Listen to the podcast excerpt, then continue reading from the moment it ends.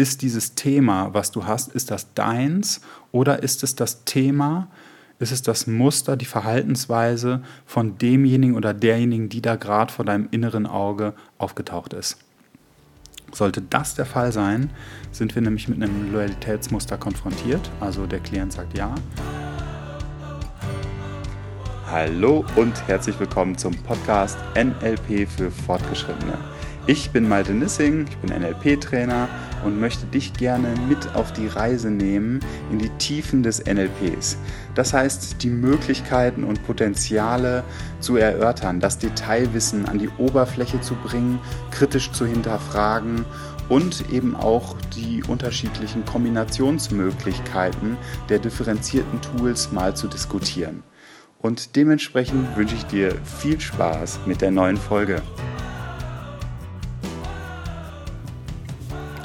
Loyalitätsmuster ist das heutige Thema und die spielen in Coaching-Situationen und auch außerhalb von Coaching in der Entwicklung von Menschen eine sehr immense und große Rolle. Oft im Unterbewusstsein wirken sie und beeinflussen eben unser Verhalten in der Gegenwart. Im Seminar zeigen wir sehr, sehr gerne den Film Ich bin Sam. Und da wird so ein Loyalitätsmuster total deutlich. Und zwar spielt Sean Penn Sam Dawson. Und Sam Dawson ist ein, ein Mensch mit einer geistigen Reife von einem Sechs- oder Siebenjährigen. Und er ist alleinerziehender Vater von Lucy Diamond, was auf unterschiedliche Probleme stößt und irgendwelche Hindernisse, die sie dann gemeinsam angehen, immer in Kooperation, aber eben auch mit Gegenwind vom, vom zuständigen Jugendamt und eben auch den Sozialisationsinstanzen, Schule etc. Der Hauptkonflikt oder einer, einer der Konflikte ist aber auch, dass Lucy eben heranwächst und irgendwann ein Alter erreicht, sich eben normal entwickelt und eben ein Alter erreicht, an dem sie dann die geistige mh, hm, Reife ihres Vaters übertrifft, übersteigt. Und das wird deutlich beim abendlichen Vorleseritual, als Lucy dann ihren Vater bittet, das immer wieder kehrende Buch äh, beiseite zu legen und ein neues irgendwie in die Hand zu nehmen und Sam es irgendwie überhaupt gar nicht hinkriegt, dieses Buch zu lesen. Also es ist zu komplex. Und irgendwann sagt Lucy dann, nein, nein, ich will wieder das alte Buch und da dann hinhören und der Sam sagt, nein, liest du doch das neue Buch vor, du kannst doch viel besser lesen als ich. Und Lucy, man merkt so richtig, wie dieser Konflikt aufsteigt, dass sie als Tochter doch nicht besser lesen kann als ihr Vater. Und was macht sie? Sie boykottiert ihren eigenen Entwicklungsprozess, eben auch in der Schule, also das Lesen weiterzuentwickeln, um, und jetzt ist das der ganz wichtige Satz, um ihren Vater im Außen nicht schlecht dastehen zu lassen.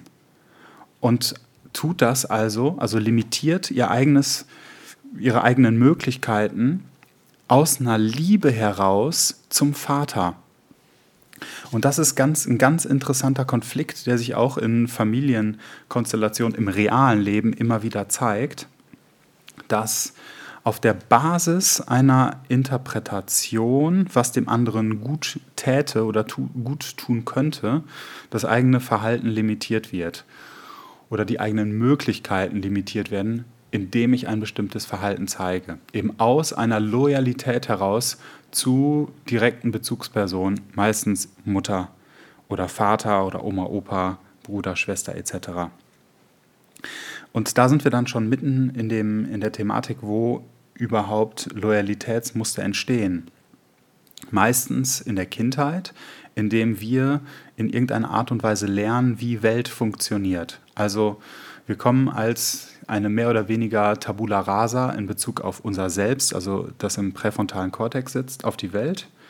Und da ist noch gar nicht so richtig festgeschrieben, wie die Glaubenssätze zu sein haben in Bezug zum Beispiel auf Beziehungen, auf Familie, auf äh, Geld, auf hm, wie gehen wir eigentlich miteinander um, also auch solche Sachen wie Gewaltfreiheit oder Gewalt oder ähm, Sexualität etc.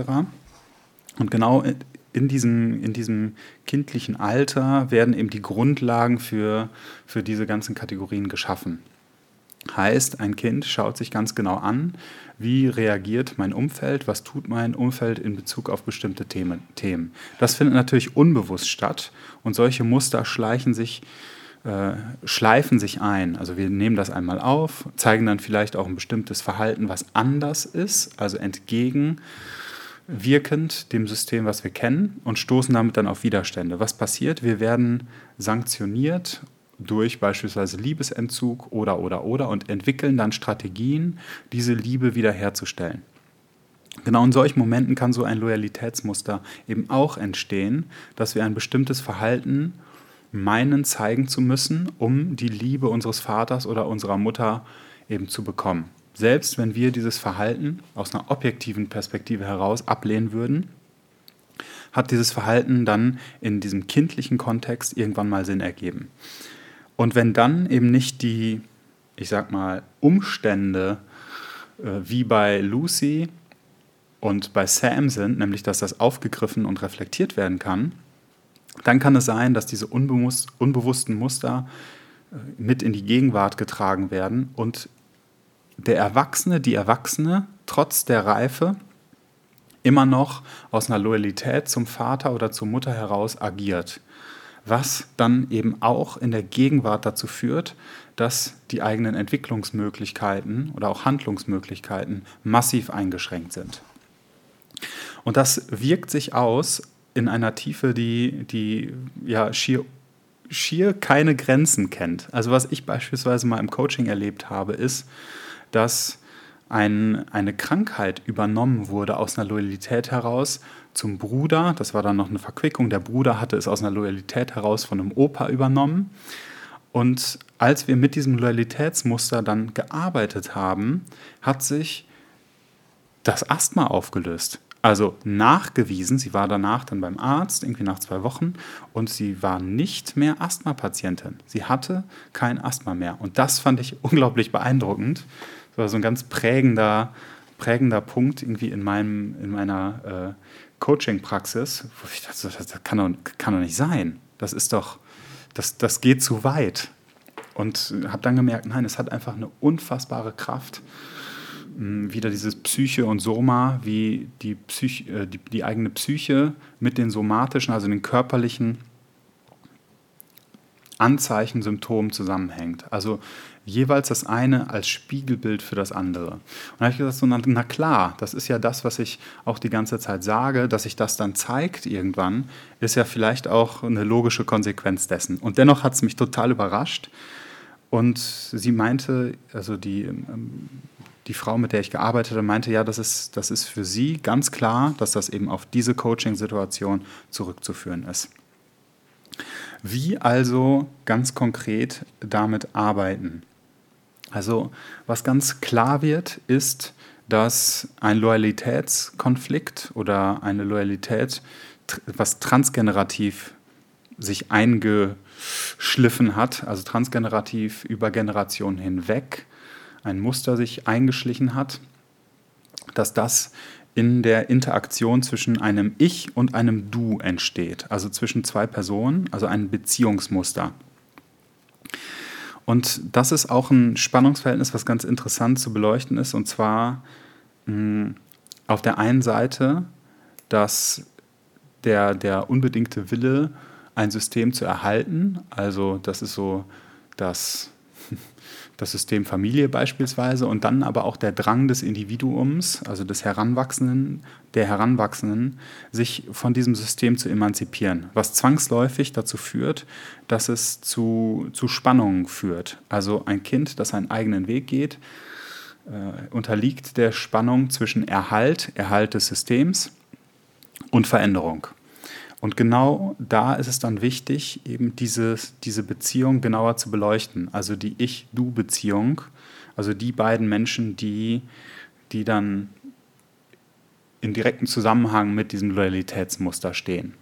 Im Coaching sehr, sehr interessant zu beobachten. Also wenn ein Mensch in einem Loyalitätsmuster ist, dann zeigt er physiologisch, also zeigt er physiologisch sehr, sehr interessante Merkmale. Also wie, wie kann ich das als Coach erkennen, dass ein Loyalitätsmuster vorliegt, wenn ein Klient, eine Klientin über ein Problem spricht und irgendwann dann so quasi wie, wie aus dem Nichts so zurückgeht, so, äh, sich die Pupillen erweitern, also wie so, als wäre da vor einem in der Geisterbahn aus dem Nichts jemand aufgetaucht.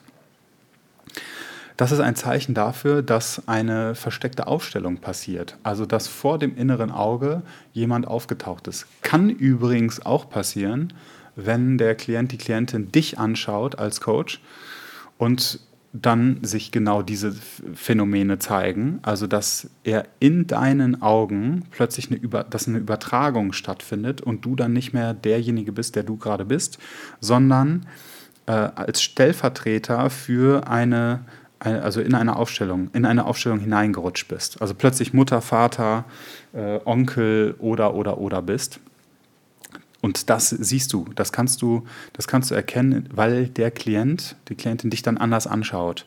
In dem Moment ist es wichtig, dann zu differenzieren und zu sagen, so, okay, die Hand vielleicht vor die eigenen Augen nehmen, mit, dem, mit der anderen Hand, mit dem Zeigefinger draufschauen und dann langsam vom Gesicht wegführen und dann auch auf die Hand schauen, um zu sagen, so, wen siehst du da? Wen siehst du da? Um klar zu differenzieren, ich bin hier der Coach und denjenigen oder diejenigen hast du gerade in mich hinein projiziert, um die dann zu trennen. Und dann können wir von da ausgehend auch direkt in eben diese Loyalität gehen. Also in diesen Loyalitätskonflikt rein, in, falls es denn einer ist. Also dann, dann, konkret nachfragen. Verhaltensweise von demjenigen oder derjenigen, die da gerade vor deinem inneren Auge aufgetaucht ist. Sollte das der Fall sein, sind wir nämlich mit einem Loyalitätsmuster konfrontiert. Also der Klient sagt, ja, das ist eigentlich gar nicht meins, sodass es dann schon die Erkenntnis, ah, das ist gar nicht meins, sondern das ist ja eigentlich das Verhalten von demjenigen oder derjenigen. Ich habe es nur die ganze Zeit mitgetragen. Und da ist die Basis, genauso wie auch bei Lucy und Sam, dass dieses Mittragen des Problems oder des Verhaltens des anderen, also der Bezugsperson, dass das aus Liebe geschieht oder eben um den Vater, die Mutter oder die entsprechende Person zu ehren. Also aus einem Bedürfnis heraus, die Beziehung aufrecht zu erhalten. Und das ist sehr, sehr interessant, mm, wie so ein, ein Muster entsteht. Also wir könnten das aus psychologischer Sicht betrachten dass wir zum einen sagen, also die eine Ebene, die das beinhaltet, ist, dass mein Vater, meine Mutter immer mein Vater oder Mutter bleiben wird, selbst wenn er oder sie tot ist. Das ist nun mal so und dass mein Dasein ohne meine Mutter, ohne meinen Vater nicht denkbar ist. Also das ist, ein, das ist einfach Fakt. Das, die zweite Ebene ist, dass diese direkten Bezugspersonen einen unauslöschlichen Stempel hinterlassen haben in eben entscheidenden Phasen meiner Entwicklung. Und selbst wenn ich mich dagegen wehre oder auch klares energetisches Nein zum Verhalten meiner Eltern irgendwie zum Ausdruck bringe, ist, äh, ist das in letzter Konsequenz nur eine Bekräftigung der Verbindung mit meiner Mutter oder meinem Vater. Selbst wenn ich ihn ablehne und sage, ich will nichts mit ihm oder ihr zu tun haben, dann bekräftigt das ja nur, die, die Enge der Verbindung zu ihm oder zu ihr. Wieso? Weil es mich so sehr beschäftigt, dass ich so heftige Konsequenzen irgendwie ziehe. Ähm, und genau in diesen Loyalitätsmustern geht es darum, diese Beziehungskonstellation mal genauer zu hinterfragen, um eben auch ja, eine Veränderung erreichen zu können, die dann für alle Beteiligten gesund ist. Häufig ist es nämlich so, dass wir interpretieren, wie unsere direkten Bezugspersonen reagieren würden, wenn wir uns anders verhielten.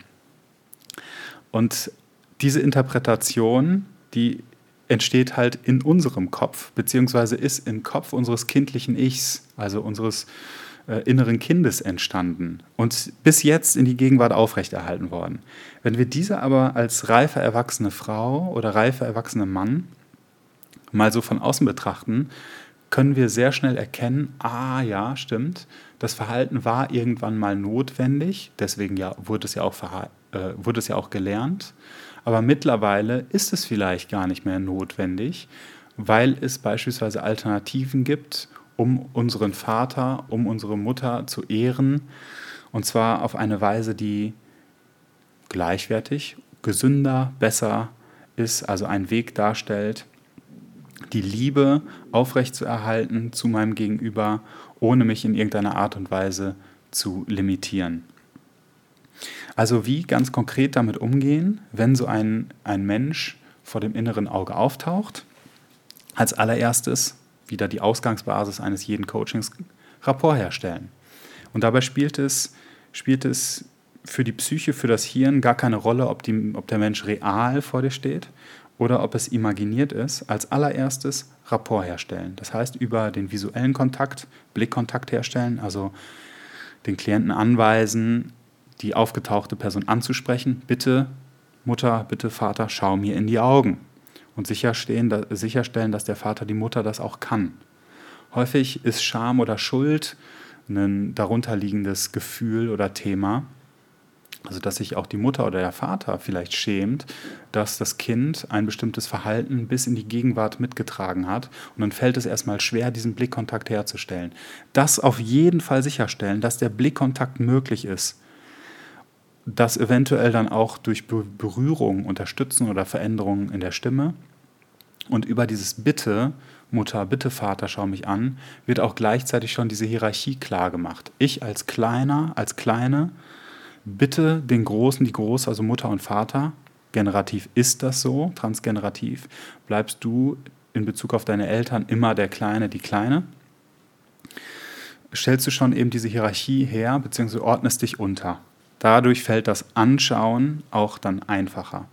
Und dann auch dieses Bitten, bitte, also bitte Mutter, bitte Vater, schau freundlich auf mich.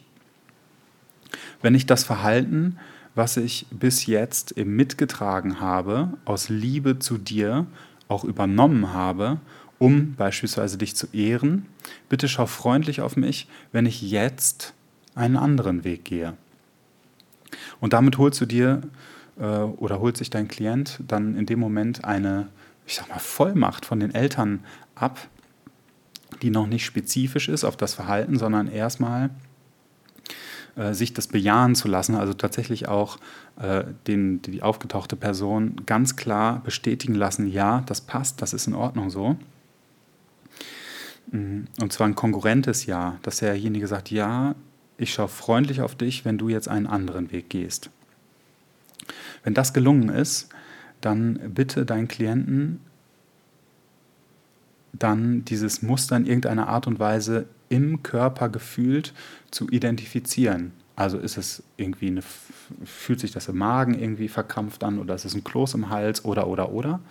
Und das dann wirklich mal loszulösen, metaphorisch nehme ich dann ganz gerne äh, auch diesen Rucksack, manchmal ist es ein Druck auf den Schultern, also die Last, die auf den Schultern beispielsweise ähm, ruht, die dann mal abzunehmen und wirklich zu übergeben, also ein Paket zu schnüren und der Person, die aufgetaucht ist, zu übergeben.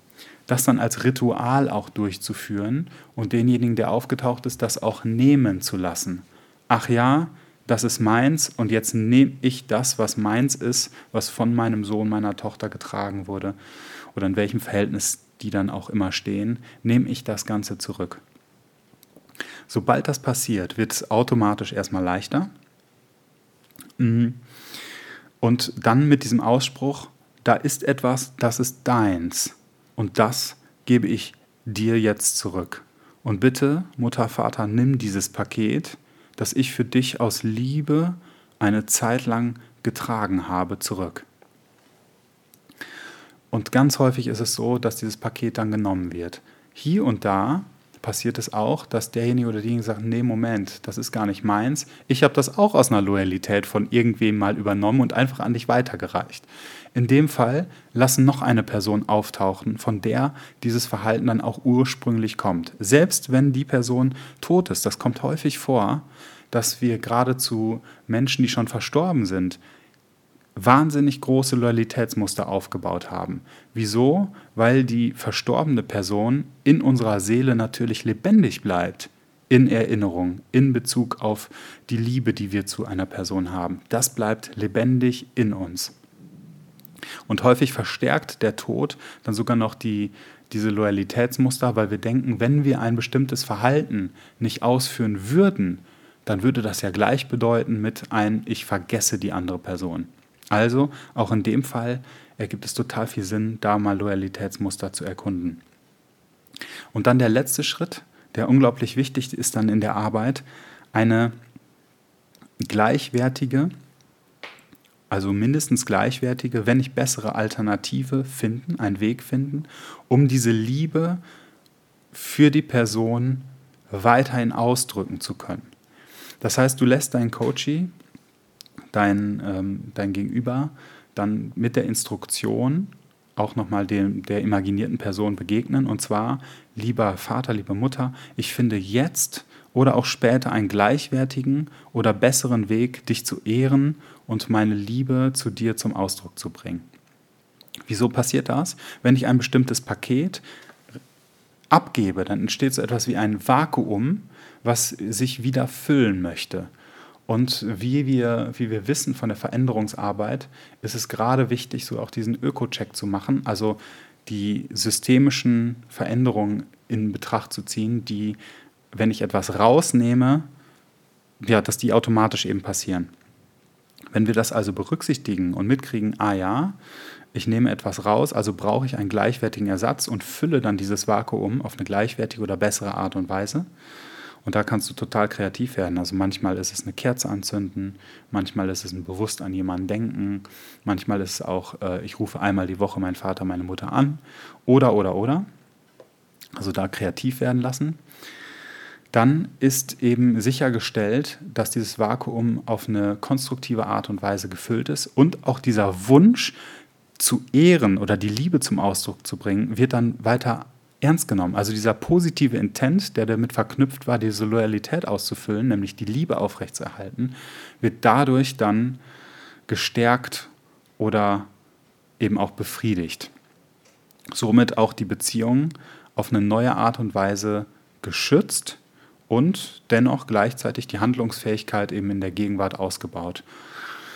Und das ermöglicht dieses Auflösen der Loyalitätsmuster ermöglicht dann eben eine freiere Gestaltungsmöglichkeit des Verhaltens und diese limitierenden Verhaltensweisen, diese destruktiven Verhaltensweisen eben dann aufzulösen.